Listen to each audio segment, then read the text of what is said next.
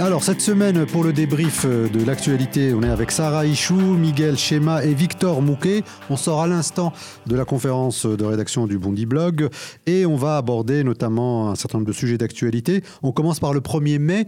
Euh, Victor, quelques mots sur le 1er mai. Toi tu habites euh, à Paris, est-ce que tu as assisté au 1er mai ou pas? Quelques mots s'il te plaît. Bah, J'étais pas à Paris donc j'ai vu ça à la télé.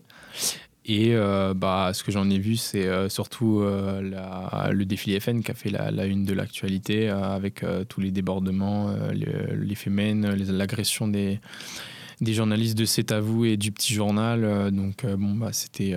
et puis aussi, évidemment, Le Pen Père qui, qui se met sur la scène euh, pendant le début du discours de sa fille. Quoi.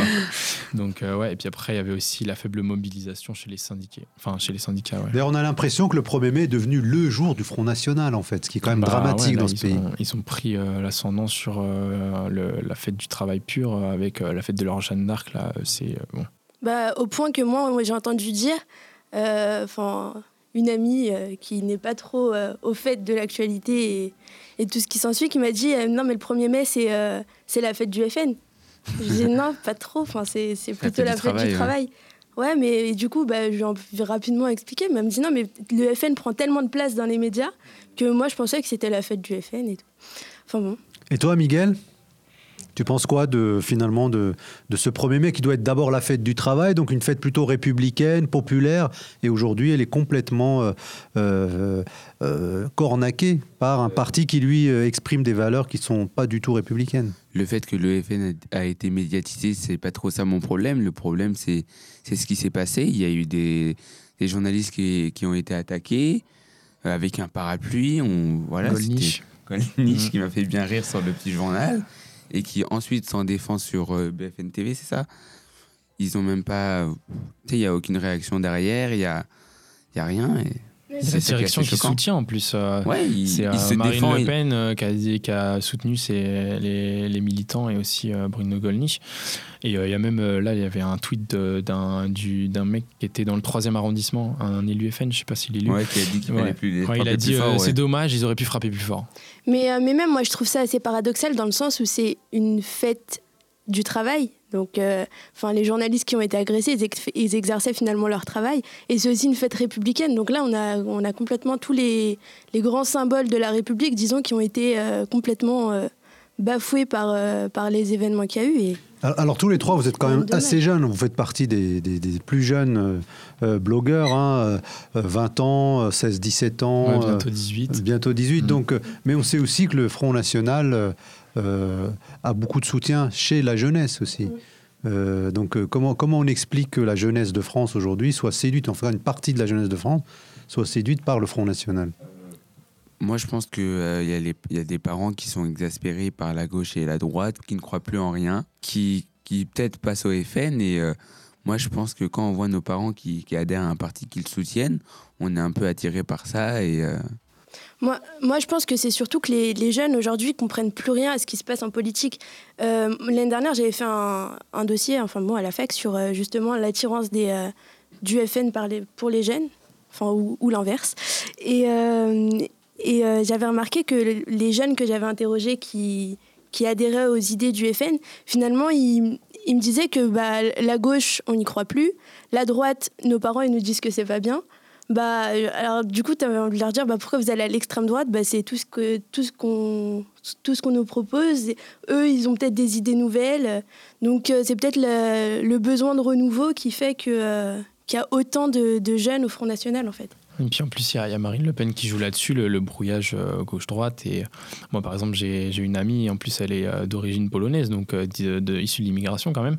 Et elle a voté FN, il me semble que c'était au municipal l'année dernière.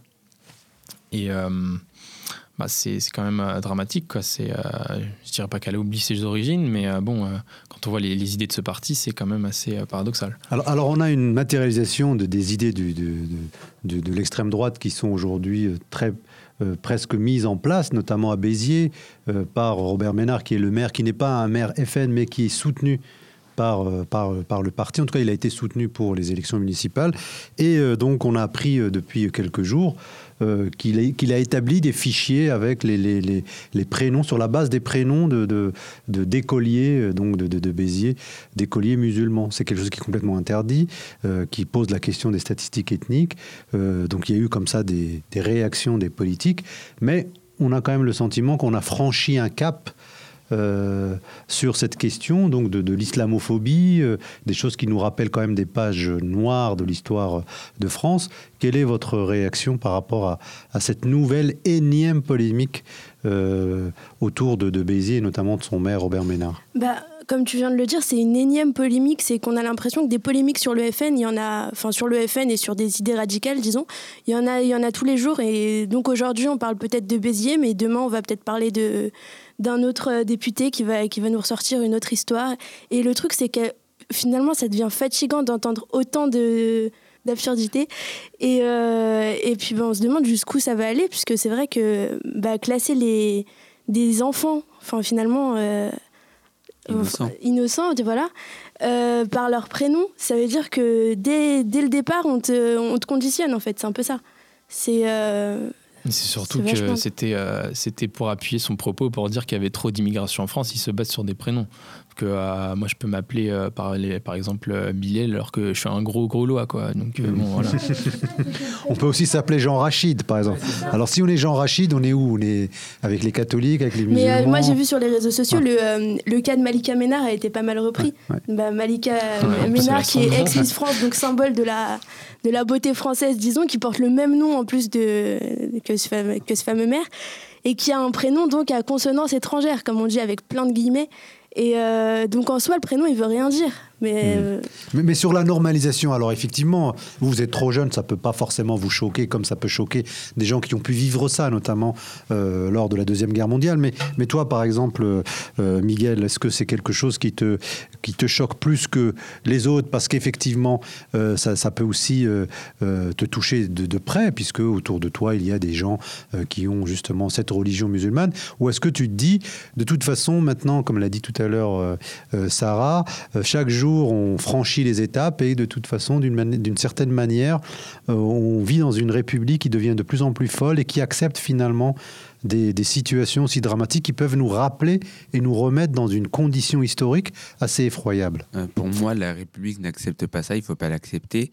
Mais euh, je suis totalement d'accord qu'on n'est plus choqué, pas choqué, mais on, on, s'attend à ce genre de réaction de la part du FN, D'abord, il y a eu euh, Jean-Marie Le Pen qui a dit il y a des pétainistes euh, au FN. Ensuite, il y a euh, M. Ménard. Donc, on est habitué à ce genre de réaction. Il faut faire attention parce que si ça continue comme ça, ça peut aller vraiment loin. Ouais, et puis le, climat en ce moment, la tension, tout ça, interethnique et, tout ça, elle, est, elle est visible. Hein.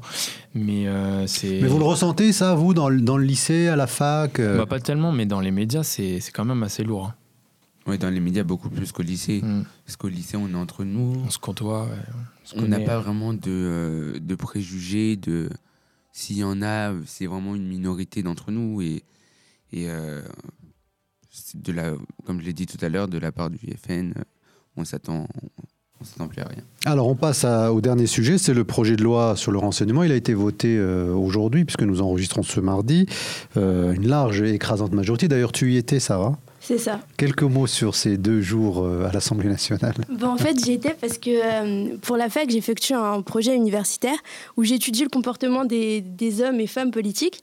Euh, et, donc, on avait deux accréditations qu'on a demandées depuis très longtemps, qui tombaient donc hier, lundi 4 et aujourd'hui, hmm. mardi 5 mai.